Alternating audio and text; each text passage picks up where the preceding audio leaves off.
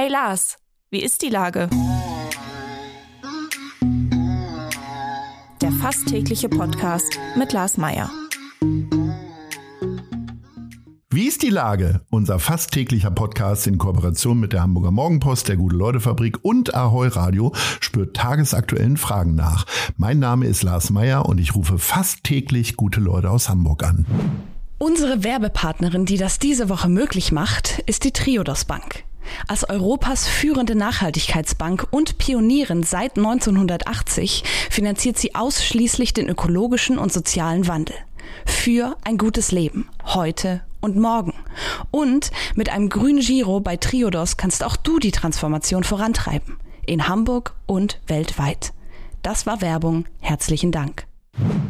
Heute befrage ich den Senator der Freien und Hansestadt Hamburg, Präses der Finanzbehörde und Mitglied des Bundesrates, Dr. Andreas Dressel. Ahoi, Andreas. Ahoi, Lars.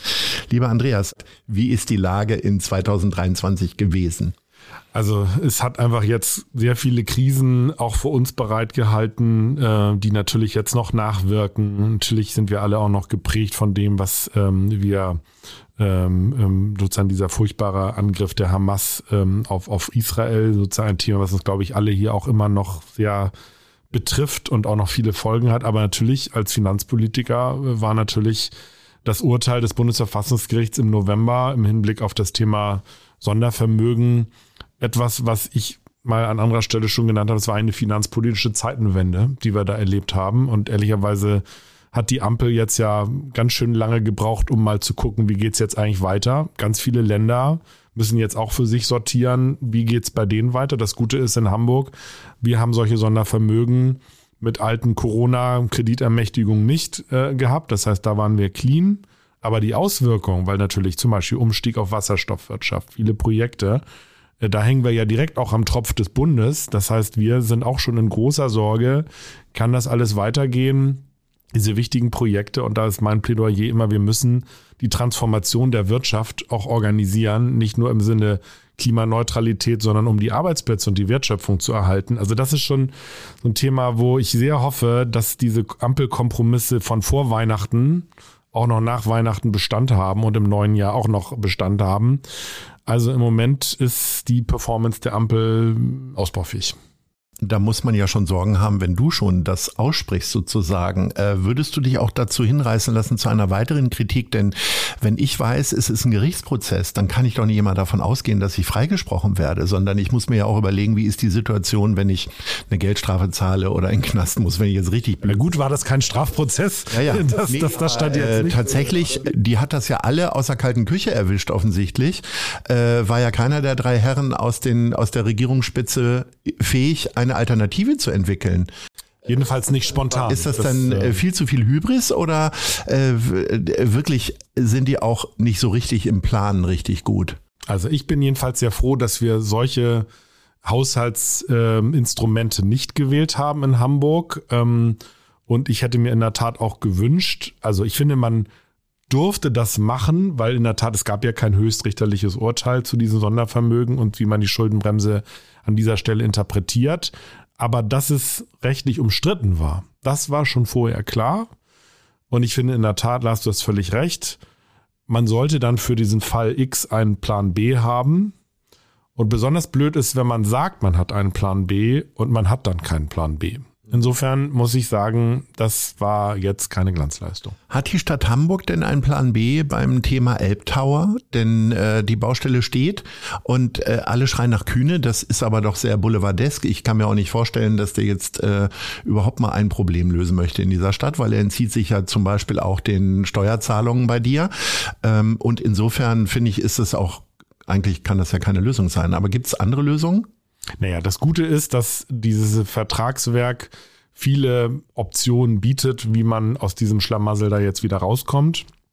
Und da würde ich jetzt mal im Fußballdeutsch sagen, der Ball liegt im Spielfeld der privaten Seite. Das Konsortium äh, muss sich sortieren, je nachdem, wann da welcher Insolvenzfall eintritt. Ähm, und ähm, wir haben eine klare Erwartungshaltung, wir haben eine klare Vertragslage. Und ähm, das ist jetzt etwas, was im neuen Jahr bewegt werden muss. Und ähm, äh, da ist jedenfalls klar, das hat der Bürgermeister gesagt, das sage ich auch als Finanzsenator, äh, da darf äh, jetzt hier nicht das mit Steuergeld am Schluss gerettet werden. Das, glaube ich, ist etwas, in, wo wir jetzt überall den Gürtel enger schnallen müssen, aber dann wird durch Steuergeld ein solches Projekt gerettet. Das kann ehrlicherweise nicht äh, ernst sein und da sollte auch keiner drauf hoffen oder drauf setzen. Trotzdem habe ich ja den Eindruck, dass ähm, dann, wenn es privatwirtschaftlich gerettet wird, da auch Zeit ein Faktor ist im Sinne von, wir warten einfach mal ab, äh, bis der Preis sinkt oder die äh, Verhandlungsmasse immer größer wird oder kleiner, je nachdem. Hat die Stadt dann nicht mal Möglichkeiten, da ein bisschen irgendwie Druck auszuüben oder geht das gar nicht? Weil ich finde ja einfach auch der internationale Schaden, dadurch, dass da ja auch internationale Firmen einziehen sollen als äh, Mieter, äh, wie äh, das Hotel vom Nobu und so, denke ich immer, Gott, oh Gott, oh Gott, jetzt wird kaum über Hamburg gesprochen international und jetzt machen wir so eine Pleite. Naja, also man muss mal, glaube ich, zur, zur Ehrenrettung sagen, dass im Moment äh, Immobilienprojekte in äh, schweres Wasser kommen. Das ist in allen Metropolen so und das ist klar. Äh, wir haben da natürlich, weil wir äh, viele spannende Projekte ja auch am Start hatten in Hamburg, dann sind wir natürlich auch mit betroffen. Das ist vielleicht mal das eine. Das andere ist, Natürlich gibt's da klare Fristen und wenn die gerissen werden, drohen da auch Vertragsstrafen. Die Frage ist natürlich, wenn wir eine Insolvenzsituation haben, wer, wer sorgt sich dann um die Einhaltung von Fristen, wer zahlt die Vertragsstrafen? Das ist keine Frage. Aber es bleibt nochmal dabei, wir sind für diese für diese Fälle gibt es vertragliche Regelungen und nochmal, da muss die private Seite jetzt liefern. Es kann nicht so sein, wie immer dieser schöne Spruch heißt, irgendwie Gewinne werden privatisiert und Verluste werden sozialisiert. Das ist jedenfalls nicht meine Vorstellung. Kurz vor Weihnachten hast du unter anderem noch für gute Nachrichten gesorgt, was die Clubs rund um die Sternbrücke angeht, ähm, die ja doch sehr gefährdet waren in ihrer Existenz, dadurch, dass dort großräumig umgebaut wird. Wie schön, darüber kann man auch wieder streiten. Aber nur habt ihr was gefunden, nämlich in dem Bereich, wo ich sag mal die äh, Partymeute der 90er gerne ins Tracks gegangen ist. Hast du noch Erinnerungen an Nächte im Tracks? Warst du da da jemals? Ich glaube, wir haben einmal eine Jungwählerparty da mit den Users damals äh, gefeiert. Also ich finde das schon toll, dass das gelungen ist, da jedenfalls jetzt erstmal drei äh, Clubs von der Sternbrücke auch ein neues Zuhause ähm, auch anzubieten. Ehrlicherweise ist es ja sogar gar nicht so unähnlich. Es rattern die Bahnzüge oben drüber. Äh, es hat sehr lange gedauert, das mit der Bahn auch gängig zu bekommen, diese Flächen. Ähm, und es ist tatsächlich, wenn man sich da vor Ort umguckt, das liegt ja wirklich zwischen Oberhafenquartier, Deichtorhallen, sozusagen der, der Kunstmeile Hafen City. Es ist ein super spannender Stadtraum. Und deshalb, äh, und es sind natürlich auch noch Kasematten frei. Deswegen hier nochmal der Aufruf. Äh, wer Ideen hat und Vorschläge hat, äh, sozusagen, ich möchte mich hier mit meiner Kneipe, meinem Restaurant, meinem Club, jetzt, ich suche eigentlich nach Räumen, der kann sich gerne an unsere Sprinkenhof äh, wenden, seine Interessenbekundung da abgeben weil wir wollen, dass da eine richtig geile Partymeile draus wird. Und wenn da jetzt die drei Clubs den Anfang machen, ist das eine super Sache. Aber es gibt noch weitere Kasematten frei. Und je mehr da hingehen, umso besser wird es. Von der Partymeile zum Partymarathon, nämlich zu deinem persönlichen. Also Silvester steht an und kurz danach hast du schon gleich Geburtstag. Äh, lädst du dir gerne Leute nach Hause ein oder bist du eher derjenige, der sagt, naja, ich mache im Sommer mal was. Äh, so machen das ganz viele Leute, die im Januar Geburtstag haben und dann vergisst es dann doch lieber lieber. Äh, das hast du super gut erkannt. So ist eher mein Motto. Ich hatte jetzt auch eher die Situation, dass ich tatsächlich jetzt gefühlt ein, zwei Mal äh, dann Corona hatte oder wir irgendwie ähm, dann die Kinder Corona hatten und wir dann alle in häuslicher, gemeinsamer Isolation äh, dann da gewesen sind. Das war also das Gegenteil von freudigen Geburtstagsereignis. Also insofern mache ich da jetzt nicht große Sause. Irgendwann kommt ja der 50. Da muss ich da, glaube ich, diesem Ereignis werde ich dann nicht ganz entgehen können. Das ist aber noch ein Jahr weiter. Und ansonsten jetzt äh, Silvester, ähm, das machen wir jetzt mit einer befreundeten Familie ähm, zu Hause und ähm, das wird, glaube ich, einfach ein, ein nettes äh, Event vor Ort. Da gibt's ja in ländlichen Regionen wie Volksdorf ja nur eine Frage, Fondue oder Raclette? Raclette. So viel steht schon fest. Ist es tatsächlich so klar? Okay. Ja, ja weil natürlich. Und du schnippelst dann auch ordentlich mit oder bist du nur derjenige, der die Kohle gibt, so wie immer? Nee, ich schnippel auch, aber das Schöne ist ja, dass man das, also wir haben so ein Raclette-Ding, wo du dann oben doch ein bisschen noch Fleisch machen kannst. Insofern ganz ohne Fleisch geht's dann auch nicht an, an Silvester. Aber das Schöne ist ja, man kann einfach dann stundenlang zusammen sitzen und könnte nachher sogar oben noch ein Crepe drauf machen. Also insofern ist dann da so eine Fläche, wo du dann das je nach Vorspeise, Hauptgang, Dessert noch entsprechend variieren kannst. Ach, das sind so schöne Service-Tipps. Du könntest vielleicht sogar fast ein Kochbuch schreiben. Das wäre, glaube ich, jetzt nicht so, äh, also das muss schon viel vorbereitet sein. Ich wollte gerade sagen, das wäre doch nice, aber du sagst eher, dass es scheiße ist. Wir sind nämlich jetzt schon bei unserer Abschlusskategorie. Nice oder Scheiß? Was läuft denn aktuell gut oder schlecht in der Stadt und wer ist dafür verantwortlich? Also nice oder Scheiß?